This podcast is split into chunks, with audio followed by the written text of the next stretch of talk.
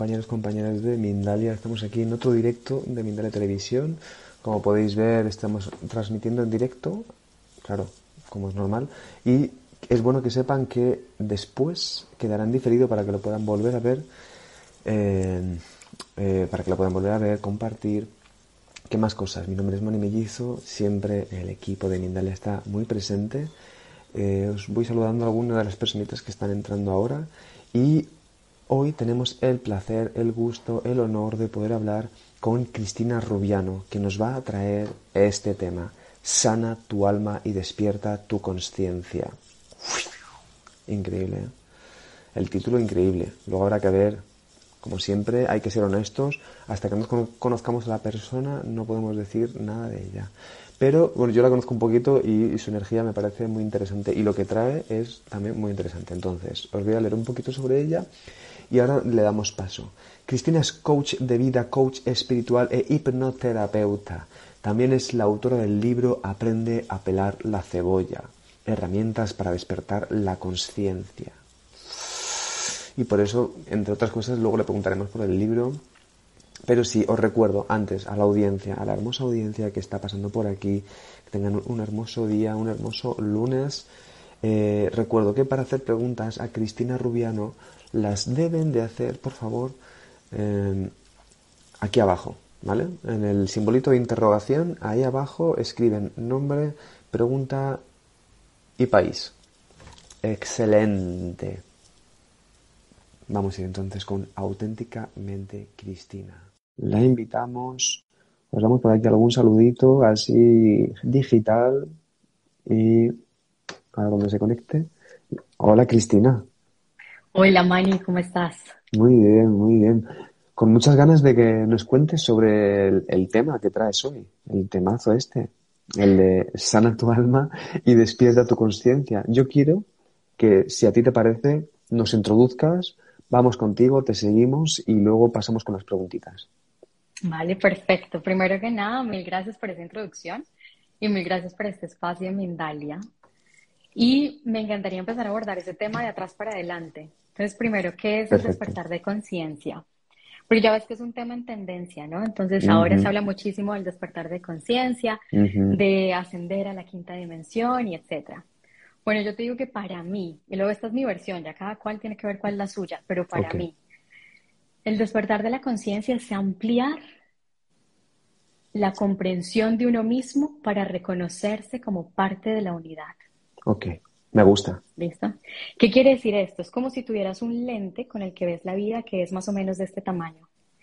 Y entonces a medida que empiezas a conocer diferentes aspectos de ti, ese lente se empieza a ampliar, ampliar, ampliar. Y este proceso de ampliación es lo que se llama el despertar de la conciencia. Total. Qué bueno, ¿eh? Y entonces, ¿cómo lo hago? O sea, ¿cómo logro hacer este proceso de ampliación? Y la única forma es sacando toda la basura que llevas dentro. Lo puedes decir de una forma más bonita, ¿no? Como por ejemplo, eh, abrazando las sombras, amando y reconociendo mis sombras, en última, sacando toda la basura que llevas dentro. ¿Y qué es la basura que uno lleva dentro? Un montón de patrones viejos, antiguos, muchos de ellos heredados que son destructivos y que son hirientes, que nos hieren profundamente y que asimismo condicionan muchísimo nuestro actuar, ¿verdad? Traumas emocionales, traumas de la infancia y muchos de ellos también intergeneracionales. Mm. Y cuando nos atrevemos a ver todo aquello que está allí guardado, empezamos a tener una mayor comprensión de quién somos y de esa forma empezamos a despertar la conciencia. Mm. Entonces, en últimas, para despertar la conciencia hay que sanar el alma, porque el alma es el cúmulo de todo este montón de emociones que tenemos ahí guardadas, todo este cúmulo de memorias, porque las memorias se guardan como emociones, como registros emocionales, ¿verdad? No basta. Perdona, ¿me vas a decir algo? Continúa y ahora te pregunto. Sí, sí, te pregunto, te pregunto después. No basta con meditar, ser vegano, reciclar, no sé, hacer ejercicios de respiración consciente. No basta con eso para realmente despertar la conciencia. Hay que voltear a ver la basura que nos lleva adentro, hay que voltear a ver las sombras, amarlas, reconocerlas. ¿Y cómo lo hago? Bueno, hay que ir a terapia, o sea, básico. Hay que ir a terapia. O sea, yo pienso que la terapia debe ser parte de la canasta básica familiar. Huevos, leche, terapia, punto. Y luego también hay un ejercicio, también lo personal me ha ayudado muchísimo, que se llama la ley del espejo o ley de correspondencia, que seguro eh, lo habrás escuchado hablar y que además hay un montón ahora de literatura disponible en línea eh, sobre este tema. Pero lo que dice la ley de correspondencia es que como es afuera, es adentro. O sea, básicamente todos aquellos aspectos de mí que yo no he querido ver, los reflejo en las relaciones, en las personas y en las relaciones. Entonces, todo aquello que me perturba de otra persona, ¿verdad? Es una invitación para que yo vea un aspecto de mí que no he querido ver por cualquier, cualquier, por cualquiera que sea la razón, que normalmente nos han dicho que tenemos que ser buenos y que hay un, como un constructo moral de que no podemos ser tal cosa, ¿verdad? Entonces eso muchas veces nos condiciona a no ver esos aspectos de nosotros que en algún momento creamos porque nos eran útiles. Uno solamente, o sea, si existe y si está ahí es porque en algún momento fue útil. Ya no lo es, ¿verdad? Y nos está pidiendo a gritos que vayamos a verlo para poder sanarlo. Y al sanarlo se libera, mm. ¿verdad? Entonces, ¿Cómo hacer todo este proceso? O sea, ¿cómo llegar a ese proceso de sanar el alma? Y yo creo que hay tres pasos. El primero, autoconocerse. El autoconocimiento es básico. ¿Y cómo empiezo a autoconocerme? Hazte las preguntas. Empiezo por preguntas muy sencillas. ¿Qué me gusta? ¿Qué no me gusta? ¿Con quién me gusta estar? ¿Con quién no me gusta estar? ¿Verdad? Y luego hazte preguntas más sustantivas, unas que sean como más sustanciosas en cada una de las áreas de tu vida. ¿Qué pienso sobre la vida? ¿Qué pienso sobre el amor? ¿Qué... Describo la vida como que la vida es una lucha o la vida es un juego. ¿Sí? Eh, qué pienso sobre el dinero. Todo ese tipo de cosas te van a mostrar qué crees tú de ti mismo, quién crees que eres. Y a medida que te empiezas a hacer esas preguntas cada, cada vez más y más profundas, es como si estuvieras eh, quitándote capas y capitas que recubren tu verdadera esencia. Y entonces vas a llegar a la pregunta que da origen a todas las demás y es ¿quién soy? ¿Verdad? ¿Quién soy más allá de todos los roles y más allá de todas las ideas que me invento para darme valor? Y entonces, aquí viene el segundo paso, que es desapegarse. Desapegarse de la idea de quién creo ser. Mm, wow. ¿Ya? Sí, sí. Y entonces esa parte es aún más intensa, porque, claro, todas estas ideas nos dan seguridad y nos mm. identifican. Y entonces yo me identifico con yo la víctima, yo el abandonado, yo mm. bla, bla, bla. Y el segundo paso es atreverse a desapegarse de esa idea de yo el abandonado por mi mamá y por mi papá, y más bien, y ahí empiezas a comprender, mm. empiezas a comprender que tienes la posibilidad, así como creaste en algún momento esa idea, tienes la posibilidad de liberarla y limpiar el terreno, ¿verdad? para empezar a crear una nueva idea de ti que esté mucho más alineada con tu verdadera esencia. Entonces, por ejemplo, ¿qué tal si en vez de seguir metiéndome en la cabeza que yo soy la víctima, que yo soy la abandonada, digo, yo soy resiliente y soy muy resiliente? Mm. Inevitablemente esas ideas y esas creencias van a generar unas emociones y como el nombre lo dice, emoción es aquello que nos impulsa al movimiento, nos impulsa a tomar acción y cuando tomamos acción empezamos a manifestar la realidad que queremos, ¿verdad? Y ese es todo el secreto que hay detrás de eso, ¿no? O sea, por eso mm. dicen, sí, eh, tu, tu realidad se crea a partir de lo que piensas, sí, pues claro, porque a partir de lo que pienso y lo que tengo en mi inconsciente es que yo siento las emociones que me impulsan a tomar acción, a tomar una decisión o la otra. Y eso es lo que poco a poco va construyendo todo lo que tengo a mi alrededor. ¿Sí? Entonces, en este proceso, la ley del espejo es fundamental y además de fundamental, ayuda muchísimo. Porque entre más la aplicas y entre más empiezas a reconocer que todas las personas que te rodean no son más que una parte de ti, rompes con la idea de separación completamente. Porque es que todos estamos unidos y todos somos parte del uno del uno que, que une todo en una lógica invisible, ¿verdad? Y encima de eso, reconoces tu poder, reconoces que como eres parte del uno, tienes todo el poder creador y también lo tiene el otro. Y respetas ese poder creador y respetas el tuyo. Y ese es el tercer paso, el despertar de la conciencia, que se da de forma automática en la medida en que te abres a autoconocerte y a desapegarte, se da de forma natural y ahí empiezas a reconocerte como parte del uno. Y sucede una cosa también hermosa y es el sentido de libertad. Yo soy un ser humano libre y haber creído que no lo era también fue una decisión desde mi libertad, porque yo creí que no lo era. Total. Sí. Entonces, desde esa libertad, yo también puedo atreverme a pensar diferente, a ser mm, diferente, a mm, desapegarme de quien soy. Mm, también puedo elegir quedarme donde estoy cómodamente. ¿Por qué no? Bueno, si es mi libertad, ¿qué más da? Lo hago y punto, ¿verdad? Y eso para mí es el despertar de la conciencia. Entonces, Empiezo desde atrás para adelante porque hay que sanar el alma, hay que ver la sombra, hay que abrazarla, como dicen por ahí, hay que sacarse la basura que uno lleva adentro y de esa manera ya no empiezan a haber tóxicos porque me dicen, es que estoy rodeado de tóxicos, por más de que soy vegano, medito todos los días, respiro profundamente y conscientemente y estoy rodeado de tóxicos. Claro, porque todas estas técnicas van a funcionar como un placebo para tu mente que te generan bienestar de manera temporal, pero que a largo plazo no, porque todavía esa herida está ahí pidiendo ser sanada. Y personalmente, Mani, yo creo que no ha habido un momento en la humanidad, o sea, no estamos en el mejor momento de la humanidad. Yo sé que esto es una controversial, la mayoría de la gente va a decir que no, pero yo creo que sí. Yo creo que estamos en el mejor momento de la humanidad para decidir ser conscientes mm. y para vivir realmente desde el auténtico ser. Mm, mm.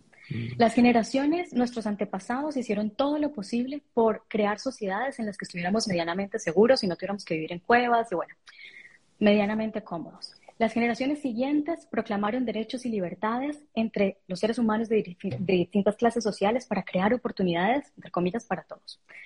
Los que siguieron nos dijeron que podíamos amar, que podíamos amar a quien se nos diera la gana y que no tenía que ser una cosa, ¿sí? Que todo no tenía que ser por la supervivencia, que podíamos amar. Nos recordaron que podíamos amar. Ahora tenemos todo el terreno libre para atrevernos a ser completamente auténticos. Y en la medida en que nos atrevamos a ser completamente auténticos, vamos a ser unos mejores ancestros para nuestros descendientes. Mm. Qué bueno. Porque no somos unos, porque todos somos uno, ¿no? Qué interesante, ¿eh? Qué, qué, qué, qué, bueno, qué bien lo explicas, de verdad, te, te, agradezco que lo expliques así, de verdad, muy bonito. Y yo lo único, en realidad, siento que una de las preguntas que me surge, que yo he entendido que que sí, pero igualmente te la hago por, porque a veces con el tema de la iluminación, la toma, despertar la conciencia, es una de las cosas que yo creo que también tenemos que desapegarnos de los conceptos que tenemos. Y hay una de las preguntas que me surgen, ¿no? Que es como, o sea, tú lo que estás compartiendo es, es un proceso, ¿no? Esto es todo un proceso. Día tras día, minuto tras minuto, de ir limpiando, ir limpiando, ir limpiando no, no buscando como una meta o como una especie como de ¡Ah! ya estoy limpio por completo, ¿no? Esto es mi pregunta, ¿eh? Si es así, si tú lo estás compartiendo de esta manera, o si que crees realmente sí que hay una meta en el que hay un punto de... Eh, entiendo que por lo que dices es más un proceso, ¿no? Sí, es una muy buena pregunta, porque esa idea de finitud, o sea, de dirigirse hacia un, hacia un objetivo, es una idea humana, es una idea biológica, ¿no? Que siempre la mente necesita hacia dónde va, hacia la dirección no sentirse perdida, ¿verdad? Pero en realidad no existe. O sea, la vida misma, la vida misma no tiene sentido, pongámoslo así. Y suena trágico, ¿no? Oh, por Dios, no tiene sentido. Uno le pone sentido a la vida. Es así de simple, ¿verdad? Y básicamente el único propósito de la vida es experimentarse a uno mismo como un ser humano. Y dentro de esa experimentación estás haciendo todo este proceso desde el día que naces porque curiosamente, ¿sí? la vida es el camino a la muerte. Entonces, desde el día uno que naces, que vas recorriendo hasta la muerte, estás haciendo este proceso. Y tienes, o sea, somos tan libres que podemos hacerlo o no hacerlo. ¿Sí? Pero no hay una meta. Total. Qué bien, de verdad, ¿eh? muchísimas gracias. Entiendo tienes ahí una, mucha claridad, que eso me gusta, como para poder transmitir esto que a veces se vuelve, eh, parece muy complejo, pero en realidad es complejo porque nosotros lo decidimos, ¿no? Es, realmente tiene, tiene mucho más, más sencillez, como lo estás explicando tú, de verdad, hermoso. Yo te quiero hacer una pregunta. Antes de que pasemos con las preguntitas, os recuerdo a la audiencia varias cosas. Dos de ellas. La primera de todas es que para realizarle preguntas a nuestra queridísima Cristina Rubiano, lo podéis hacer, lo pueden hacer ahí abajo justo en el simbolito de interrogación. Y si pueden escribir nombre, eh, país y pregunta, esto ya orgásmico. Ahora, la otra cosa, eh, los enlaces pertinentes de Cristina Rubiano los vamos a dejar en la descripción del vídeo para que puedan entrar en contacto con ella y realizar, como por ejemplo otra de las cosas que nos ha dicho que creo que es importante y yo creo que también es importante, es el tema de la terapia. Entonces, pueden entrar en contacto con ella para que, eh, con los enlaces, para trabajar con ella o lo que, lo que haga falta, lo vamos a dejar en la descripción del vídeo. Y ahora, Cristina, quiero que nos hables porque, claro, una de las cosas que he visto es el tema de la cebolla, que es un, concepto que siento que tú lo estás trabajando y me parece muy interesante. Así que háblanos de tu libro y luego nos cuentas un poco también si quieres que hace falta algo más para el tema de tu terapia, cómo trabajas en terapia, y luego pasamos con las preguntas de la audiencia. Vale. Bueno, mi libro, que hecho lo tengo acá atrás, se llama justamente así, Aprende a pelar la cebolla, ¿verdad? Digamos que este libro es Em, una síntesis de un proceso personal mío, realmente, de más o menos seis años, en el que, y es una recopilación de un montón de herramientas que yo misma utilicé. Yo, yo probé muchas cosas, pero no todas me funcionaron, porque todas las personas somos diferentes, ¿verdad? Y entonces lo que hice fue recopilarlas en este libro y contarlo a través de una historia de cómo yo misma viví este proceso de sanar mi alma y lo sigo viviendo y lo sigo haciendo. ¿sí? Em, y de eso se trata este libro. Entonces, estos tres pasos que te compartí ahora, o y que le compartí a todos que nos están escuchando, lo resumo y lo desgloso en este libro, cada uno, ¿verdad? Desde mi forma de verlo, porque luego, esto también es muy importante. Esta es solo mi verdad y esta es solo mi visión y como yo lo logré comprender. Pero es muy importante que cada ser humano tenga discernimiento para atreverse a decir a mí esto sí y a mí esto no. ¿Sí? Total. Y de eso se trata este libro, Aprende a pelar la cebolla. Herramientas para despertar la conciencia. Qué bonito. ¿Y, quieres contarnos alguna idea, por ejemplo, también sobre tu terapia? ¿Cómo trabajas a nivel terapéutico? Ah, vale. Bueno, digamos que tengo dos, dos, yo trabajo de dos formas principalmente.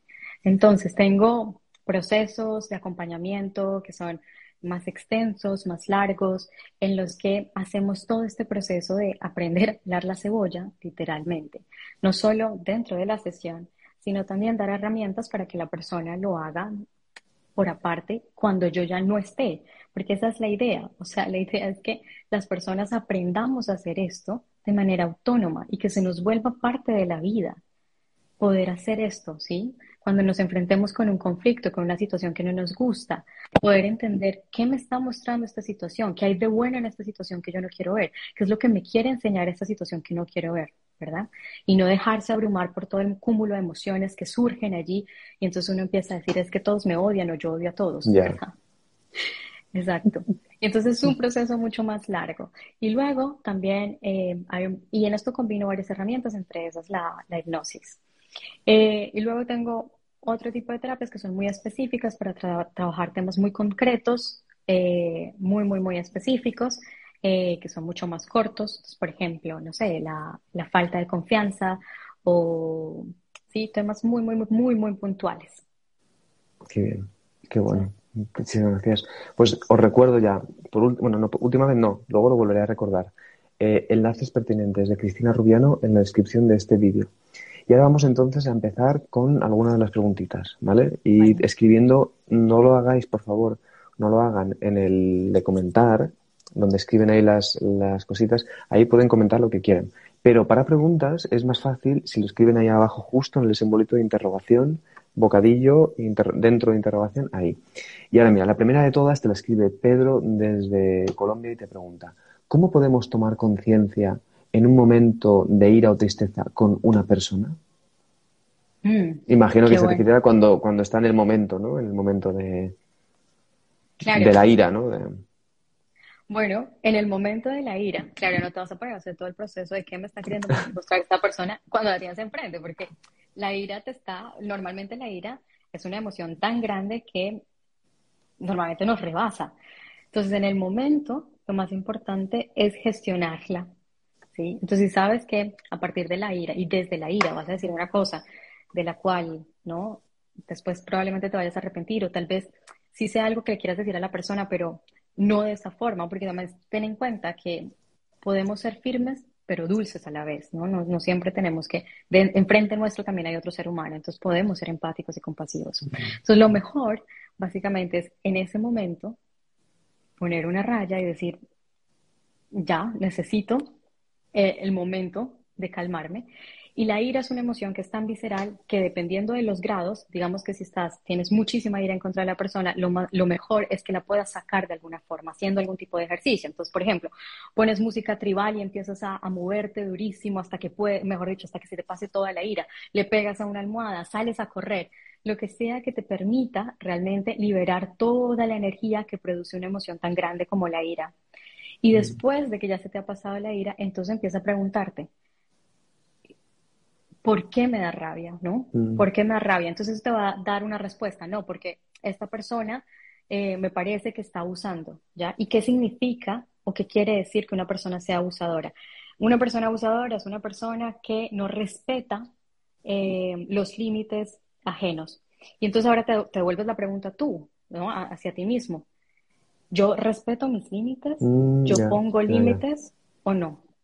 Ya, ya. Importante, claro. ¿Sí? O tal vez no. O también tú podrías hacer la pregunta, ¿yo eh, excedo los límites de las otras personas? ¿Sí? Mm. Eso también podría ser otro espejo. Y ahí ya te das cuenta, esto es lo que me está queriendo enseñar esta persona. wow, es un hermoso trabajo, ¿eh? potente, intenso, pero hermosísimo, ¿no? Claro, eh, es como lo decías tú, es paralelo a llevar a cabo un proceso de terapia, ¿no? Y también tener esta, esta conciencia ¿no? de la unidad, del espejo, la correspondencia. Muy bueno, ¿eh? Muy bueno, Cristina. Vamos con otra preguntita. Ay, sí, sí, di, di, y luego vamos con otra preguntita. No, te iba a decir que justamente en alguna parte de mi libro explico mucho mejor cómo aplicar la ley del espejo, ¿verdad? Cómo aplicarla el día, cuáles son las preguntas que me debo hacer, qué tipos de espejo existen. Eh, bueno, eso. Mira, me están preguntando, muchas gracias Cristina, me están preguntando, aquí ya dos personas, no sé muy bien por qué, eh, puede que sí, pero Romina por un lado, Ranieri y Van Roca, eh, Vanessa, Vanessa desde España, te preguntan, y Romina desde, desde Barcelona, te preguntan, ¿el libro es canalizado? Y luego Vanessa te ha preguntado si el título lo canalizaste a través de alguna meditación. qué, qué, qué, particular, porque eh, el título del libro era otro. El título del libro inicialmente lo canalicé, en efecto, em, y fue muy particular cómo llegó la canalización del título del libro. Y después de tener el título del libro, entonces lo empecé a escribir. Entonces, en principio, el título era eh, la, la sanación del alma, el despertar de la conciencia. Y me acuerdo que lo canalicé como en la madrugada y entonces lo tenía en la mente y dije, tengo que anotarlo. Lo anoté y al siguiente día me desperté y tenía mucha información en la cabeza y entonces empecé eh, a grabarla y después la transcribí y yo después organicé el libro. Sí, y era como haciéndome yo misma una, después me di cuenta que era como una misma, una síntesis de un proceso bastante largo eh, y así. Pero, y ya después eh, aprendí a pelar la cebolla, em, salió porque me di cuenta que en el libro, bueno, había, había mucho de esto, ¿no? Y que es una expresión que uso también muchísimo en mis terapias con mis, con mis ah, pacientes. Qué bien. Pues mira, vamos a ver otra pregunta.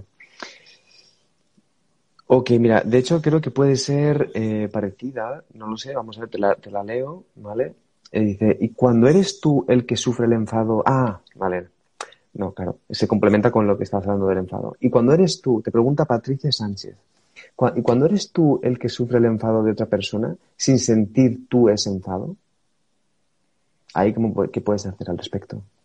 O sea, que la otra persona se enfada conmigo y tú no, estás. nada. Ahí, no, ahí el espejo es para la otra persona, porque a ti no te perturba. ¿Sí? Es, si te perturba, si te genera algo, ¿no? Una mm. emoción, quiere decir que te está mostrando a ti. En este caso, le está mostrando a la otra persona. Le está sirviendo tú de espejo a esa persona. Ahora, lo que tienes que ver tú es si la reacción de la otra persona te incomoda y en qué forma. Ok. Y aquí te pregunta Jackie eh, desde Nicaragua. Siguiendo con la pregunta primera, también y con esta última, parece ser que estamos muy enfadados últimamente con la gente. te pregunta, ¿y, qué, ¿y si ocurre que la ira me rebasa y explota contra el otro? Bueno, pues si la ira... Lo que pasa es que solemos... Eh, por decirlo así, eh, bueno, así como encapsular la ira en la caja de lo que no se debe sentir, ¿no? De lo que no, de lo que no está permitido. Y resulta que todas las emociones son útiles, todas las emociones son útiles. Y muy probablemente, aunque desde un punto de vista moral, digamos, no hubiera sido la mejor forma, es muy probable que esa ira te haya sido útil para establecer límites y para decirle a la otra persona, no va más, eh, hasta aquí, ¿sí? Entonces, esa ira te haya llevado, te haya impulsado, ¿verdad? A establecer ese límite. Ahora, lo que debes reconocer en ese momento es la sensación que te queda a ti. Si te queda, por ejemplo, a veces nos queda una sensación de vergüenza o de culpa. No debí haber dicho esto, no debí decir esto, ¿sí? Entonces, en efecto, aquí aplicamos un poco de humildad si sentimos que es necesario disculparse porque de pronto me, me extralimité. Sin embargo, y hay que soltar la culpa, y hay que soltar la culpa. ¿Y cómo suelto la culpa? Entendiendo que esa emoción me fue útil. Porque si no hubiera sentido yo esa emoción, yo no hubiera establecido el límite. No hubiera, no me hubiera dado en mi lugar, no me hubiera puesto yo de primeras, como o sea, no hubieran puesto yo como la prioridad. Hubiera seguido permitiendo y hubiera seguido cediendo mi poder. ¿Sí? Qué bueno. Eh, vamos con otra preguntita. Mira, em, te pregunta Nati desde Chile, ¿la ley del espejo tiene que ver con nuestra, con nuestra vibración? ¿Atraemos lo que somos? Es que uno no atrae nada, uno se siente atraído por, que es distinto, ¿sí? Desde mi forma de ver la vida, uno no atrae nada, uno no es como, uno no es un imán, uno se siente atraído por eso, que es distinto, porque por eso hablo de sanar el alma. Al sanar el alma es ir a ver qué es lo que tengo aquí metido en mi cabeza, cuáles son esos patrones inconscientes mm. que son, que, es lo que mi cerebro conoce, mi mente conoce como eh, la zona de comodidad, lo que me es familiar, donde me siento siempre cómoda. Por más de que a nivel consciente, lógico, eso no nos parezca normal, por ejemplo, no nos parezca normal estar siempre en relaciones de pareja con seres humanos que están comprometidos con otra persona, ¿sí? Pero a nivel inconsciente, por ejemplo, puede haber un patrón que diga que yo no merezco ser amada, porque amar duele. ¿sí? Entonces, como amar duele, yo mejor me estoy solamente con aquellos que no están tan disponibles para mí. ¿va? Entonces, no es que yo atraigo solamente hombres casados, no, es que tú te sientes atraídos, atraída hacia ellos, porque básicamente ellos no van a estar comprometidos contigo. Y eso es el patrón que está aquí fijado. Mm, ya, ya, ya. Qué bueno. Cristina, vamos entonces con una última pregunta, además así podemos conectar con, el tema del libro. Y es que vamos a dejar los enlaces en la descripción del vídeo para que puedan entrar en contacto con Cristina. También ahí está tu página web y entiendo que desde ahí se puede pedir el libro porque una de las personas preguntaba si se puede pedir en físico o de qué manera se puede pedir en físico. Te lo, te, lo escribe, perdón, a, bueno, no nos ha puesto el nombre. Vale, em, ya te respondo el libro, pero una cosa em, que, digamos, como para complementar la, pregunta anterior, a medida que obviamente empiezas a sanar em, esas partes tuyas y a reconocer tu sombra, inevitablemente empiezas a ampliar tu vibración.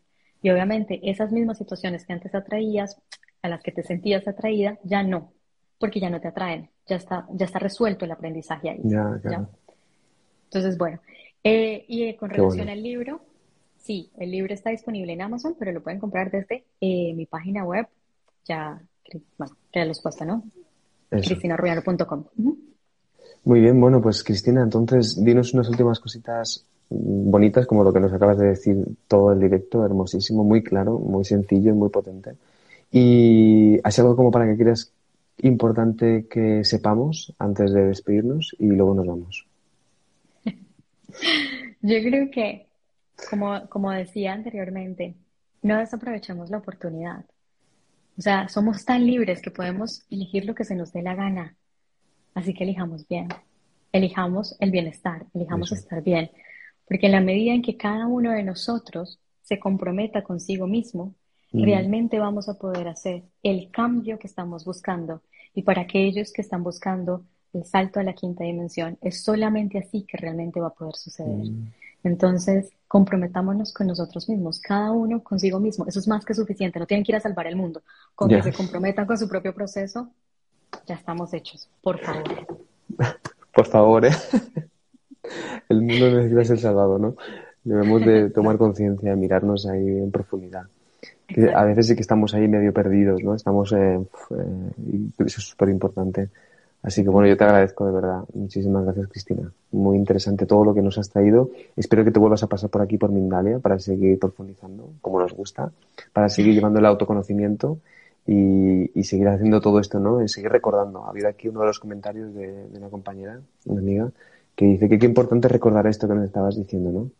Súper importante. Así que nada, muchísimas gracias y nos vemos entonces en el próximo directo. Os recuerdo una última vez los enlaces pertinentes de Cristina Rubiano en la descripción de este vídeo. Además, pueden seguirnos a Mindalia en nuestras redes sociales, Instagram, Facebook, Twitter, en nuestro canal de YouTube y en nuestra página de Mindalia Televisión. También ahí pueden hacer donaciones. Mil gracias a ti Mil y a gracias, todos los que se Cristina. conectaron. Un abrazo desde el alma.